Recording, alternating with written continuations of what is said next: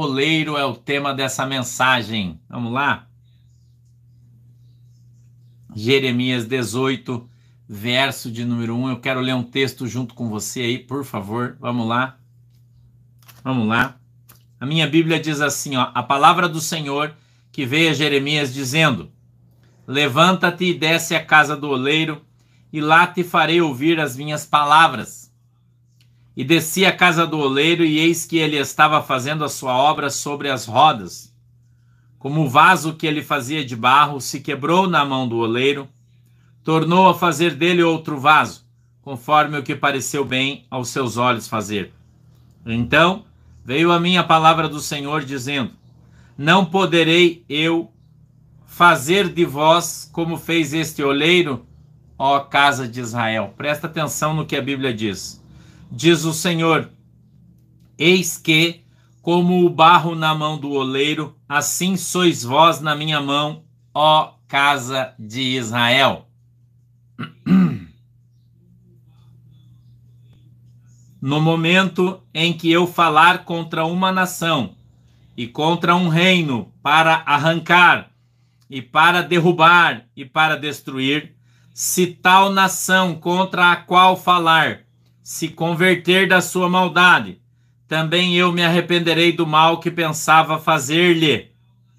E, no momento em que eu falar de uma gente e de um reino para o edificar e para plantar, se ele fizer o mal diante dos meus olhos, não dando ouvidos à minha voz, então me arrependerei do bem que tinha dito que faria. Ora, pois, fala agora aos homens de Judá e aos moradores de Jerusalém, dizendo: Assim diz o Senhor: Eis que estou forjando mal contra vós e projeto um plano contra vós. Convertei-vos, pois, agora, cada um do seu mau caminho, e melhorai os vossos caminhos e as vossas ações. Amém? Feche os seus olhos aí que eu quero orar com você. Querido Deus, em nome de Jesus, eu peço, papai, na autoridade e poder do teu nome, que o Senhor possa nos abençoar com a tua presença. Meu Deus, em nome de Jesus, que o Senhor possa dar para nós o discernimento, o entendimento da tua palavra, para que ela possa descer de uma maneira simples e descomplicada, para que todos possamos entendê-la, tendo assim aumentado a nossa fé no Senhor Jesus. Amém. Escute isso aqui. Esse texto traz verdades bíblicas para você. Eu costumo dizer que o evangelho que a palavra de Deus tem pilares, que o cristianismo tem pilares. Para manter-se no cristianismo, precisa estar sobre estes pilares, ou tá sob, né? Não, é sobre, em cima, né? Isso. Então, a gente escuta aqui Deus falando algumas coisas, eu vou começar pelo final, se você não se importar. Aonde Deus diz: "Se eu falar, escute aqui, se eu falar sobre uma nação, para derrubar, para lançar por terra. É Jeremias 18. Lançar por terra, destruir essa nação. E esta nação, ao ouvir essa palavra, se arrepender dos seus maus caminhos. Então, eu me arrependerei do mal que farei, não farei mais. Como é que Deus fala às nações pecadoras através dos seus profetas. Eu quero que você aprenda isso. Então Deus pode usar você muitas vezes para exortar alguém, dizendo assim diz o Senhor. Deus mandou eu te dizer que é para você se consertar, porque senão Deus vai entrar na tua casa e o bicho vai pegar para o seu lado. Aí você fala isso na igreja, na frente de todo mundo, lança uma palavra dura sobre aquela pessoa pessoa fica com raiva de você porque você falou aquilo para ela, vai para casa, ora a Deus. E ao, ao ela orar a Deus, ele conversa com o Senhor e o Senhor então mostra o que ele está fazendo de errado. E aí ele se arrepende no seu coração, pede perdão para Deus. E o que é que vai acontecer, pastor, com essa casa, com essa pessoa que recebeu a profecia? Nada. Porque a função da profecia é gerar conserto. Entendeu? Entendeu? Aí o profeta, vendo que não aconteceu nada na casa daquela pessoa, fica triste. E as pessoas falam: e daí, profeta de Baal, você não falou que ia acontecer aquilo lá na casa do João e não aconteceu nada? Tu não é profeta, rapaz, não é Deus que fala na tua boca. Entendeu? Ser profeta, ter o dom da profecia é uma coisa muito espinhosa, irmão. Porque Deus vai usar você para exortar as pessoas. Dizendo que se não houver conversão e mudança, lá na frente o cara vai cair, ou a mulher, ou quem quer que seja. Mas se quando você for usado por Deus, aquela pessoa que recebeu aquela exortação dura, se arrepender do seu pecado, pedir perdão e, e abandonar o pecado, Deus não vai pesar a mão. Olha a cidade de Nínive. É isso aí, Mateus. Jonas, por 40 dias e 40 noites, profetizou a destruição de Nínive e Deus não destruiu ela. Jonas era mentiroso?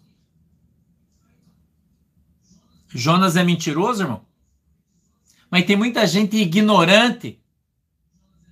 Fala assim: ei, cadê aquela profecia daquele troço não acontecer, irmão? Se o povo se arrependeu, não vai acontecer. E por que não aconteceu? O profeta é mentiroso? Entendeu? Entendeu o que a Bíblia está falando? Quero que você aprenda isso, para você não ser ignorante. Então Deus tem os seus meios de tratar com as pessoas. E o contrário também é verdadeiro. Quando tem alguém fazendo algo de bom, Deus está feliz com o cara. Né? O cara está vivendo uma vida reta, santa, justa, prega, profetiza, trabalha com os pobres, faz tudo que todo mundo devia fazer. O cara é uma pessoa extraordinária e Deus levanta um profeta e chega pro cara e diz assim: escuta, assim diz o Senhor, tu és varão valoroso, tu és uma bênção, e Deus vai levantar você na terra. Na outra semana, o cara conhece uma candangona, apaixona na candanga, no cheiro do cangote da candanga, abandona a família, abandona a igreja, vai embora Daí os caras vão dizer assim: ué, mas o profeta não falou que Deus ia abençoar, que Deus ia bradar na vida do cara, agora o cara se desviou e foi embora?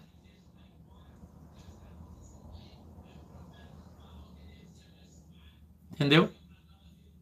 É o contrário, é verdadeiro também. Entendeu isso?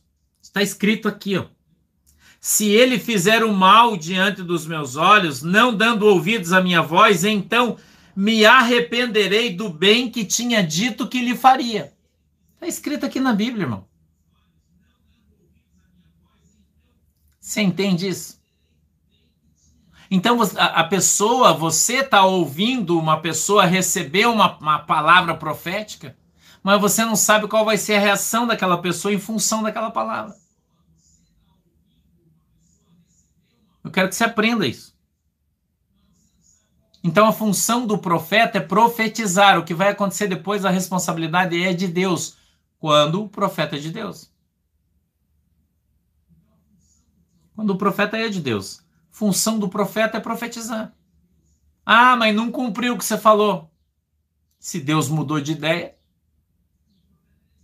você vai passar por mentiroso. Então, receber o dom de profecia é uma faca de dois legumes, né? É uma faca de dois gumes. Assim como o teu ministério pode ser levantado e exaltado na terra, ele pode cair por terra. Que Deus manda você profetizar um negócio e daí aquele troço os caras mudam lá na frente e você passa por mentiroso. Mas não importa. Você está fazendo para Deus. Você está fazendo para Deus. Se Deus quer mudar as coisas depois que você falar, vai fazer o quê? Entendeu? Você tem que observar a vida do profeta. Se Deus está abençoando o cara, porque Deus está feliz com ele, com o profeta. Ah, mas o cara profetiza um monte de coisa e não aconteceu e o cara só prospera, cresce. Por quê? Porque Deus está abençoando o cara. Mesmo que você não concorde. Ah, pastor, mas eu não concordo. O problema é seu.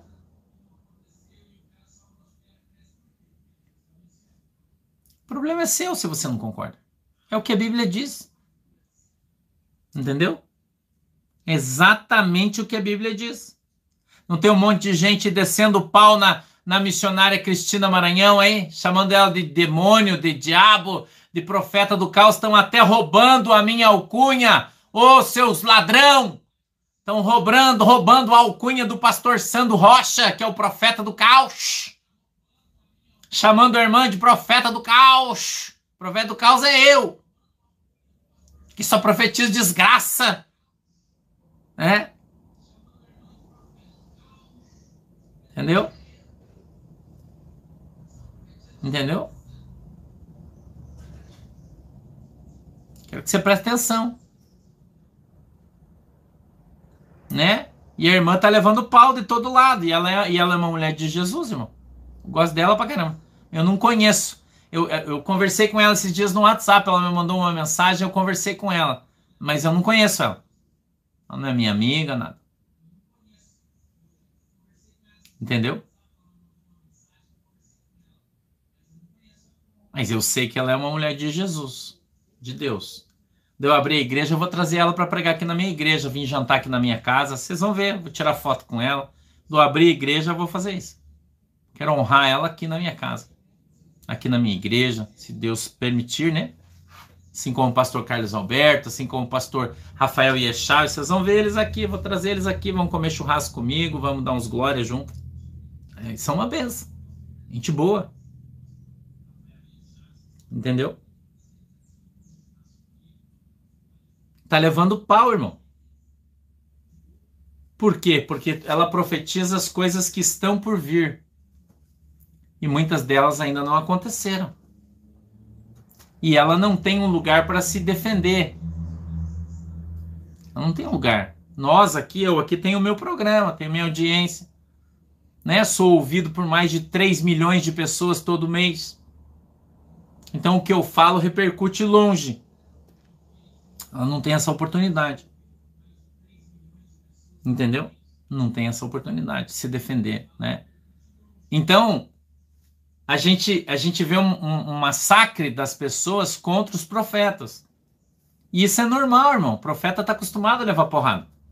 Não acho que ela está triste. Não, ela está feliz, eu tenho certeza. A Felisa, se eu tivesse o endereço dela, eu ia mandar um panetone para ela de presente, para ela comer um panetone e dar um glória a Deus lá. Ela tá feliz, irmão. Sabe por quê? Porque quando o mundo se levanta contra você, é que você está fazendo a obra de Deus. Entendeu? É que você é uma pessoa de Deus. E Jesus é que é o advogado dela, como Jesus é o meu advogado. Então a gente não tem que ter pena. Não tenham pena de mim quando eu levo pau, não tenham pena da missionária Cristina, do pastor Carlos Alberto, do Rafael, que é o mais guri que a gente, né? Não tenha pena, irmão. Nós estamos fazendo a obra de Deus. Quem dá o, a paga para nós é Jesus. Entendeu? Quem, quem paga o nosso salário é Jesus. E nos abençoa é Jesus. E quem vai tratar com aqueles que falam é Jesus. Você acha que não? Hum? E, e ela ainda vive num ambiente inóspito, né? Porque ela prega nas Assembleias de Deus, é um ambiente inóspito. Ela está no meio do deserto. Entendeu? Está no meio do deserto. Não é fácil. Eu tive lá pre, como pregador itinerante sete anos. Eu sei que eu estou falando. Sacou? Então eu acho que, que ela é muito mais corajosa do que muitos homens que tem dentro da Assembleia de Deus, que Deus manda os caras falar as coisas e eles, para não perder a agenda, não falam nada. Mas ela não tá nem aí, ela vai e desce o pau, ela não quer saber da agenda e nada. Eu vi ela esses dias pregando numa Assembleia de Deus, uma igreja bem pequenininha, porque é humilde, que é de Deus, que tem os pregadores aí que não, não fala essas coisas, só prega igreja grande, cachê grande, né? Então eu queria que você entendesse isso. Que Deus ele tem os seus meios para fazer aquilo que ele deseja fazer.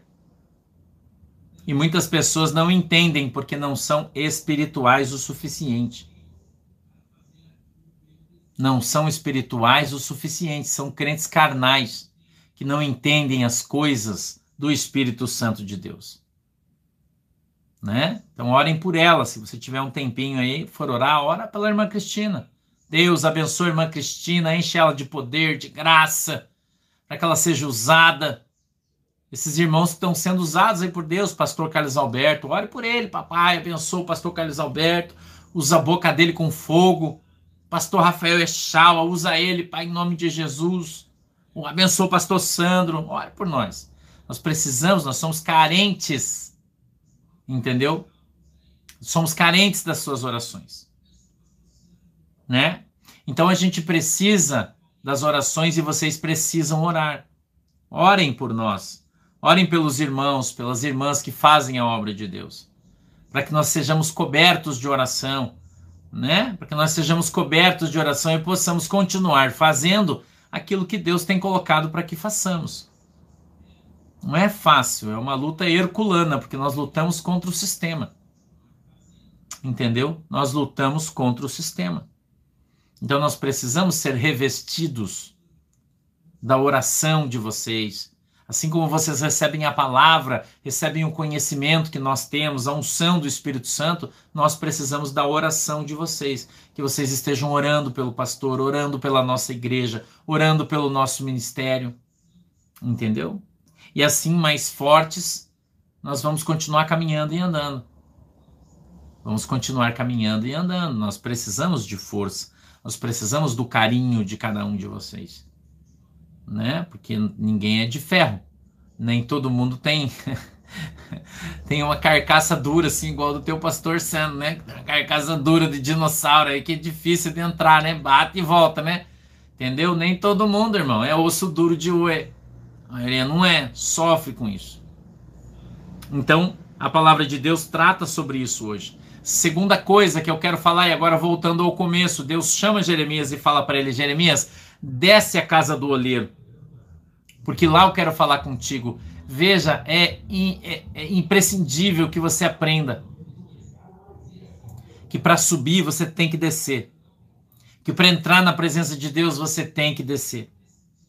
Descer é se humilhar diante de Deus se humilhar diante das poderosas mãos de Deus, como servo diante do Senhor, e no momento adequado, Deus vai te exaltar. Descer na casa do oleiro, se colocar na posição de vaso, é ser trabalhado pelas mãos de Deus, é ser alcançado. Sim, Rejane, pode? Claro que pode. Ser alcançado pelo poder de Deus. É ser moldado pelo poder de Deus. Isso é ser amassado. Entendeu? Isso é ser amassado. Tá meio torto aqui, Deus aperta, tá, aperta e vai corrigindo. Você está entendendo? Nós estamos em formação. Por isso somos comparados a um vaso de barro nas mãos de um olheiro, sendo trabalhados. Mas para que isso aconteça, para que o trabalhar de Deus se desenvolva na nossa vida, nós precisamos descer à casa do oleiro, eu e você. Descer à casa do oleiro, nós precisamos fazer isso. Vamos descer, eu e você, à casa do oleiro. Amém? Deixa eu orar por você. Fecha os seus olhinhos aí que eu quero orar por você. Querido Deus, eu quero abençoar o meu povo, a minha igreja, os meus seguidores. Em nome de Jesus eu peço que a tua mão poderosa esteja sobre cada um deles e o Senhor possa guardá-los e protegê-los na autoridade e no poder do nome de Jesus. O Senhor possa abrir os nossos olhos para que nós possamos ver, os ouvidos para que possamos ouvir. O Senhor possa nos dar o discernimento e entendimento para que possamos compreender todas as tuas coisas em nome de Jesus. Papai do céu, peço que o Senhor nos abençoe em nome do Pai, do Filho e do Espírito Santo. Que o Senhor abençoe a água que os irmãos estão colocando diante de ti para que quando beberem dela sejam alcançados pelo seu milagre segundo a sua fé, em nome de Jesus. Amém e amém. Domingo, culto de Santa Ceia. Domingo, culto de Santa Ceia. Venha preparado para participar da Santa Ceia do Senhor, domingo às 20 horas, horário de Brasília. Beleza? Beijo para todo mundo. Deus abençoe vocês e até domingo. Tchau, galera. Tchau, galera. Deus abençoe. Tchau, galera. Deus abençoe vocês.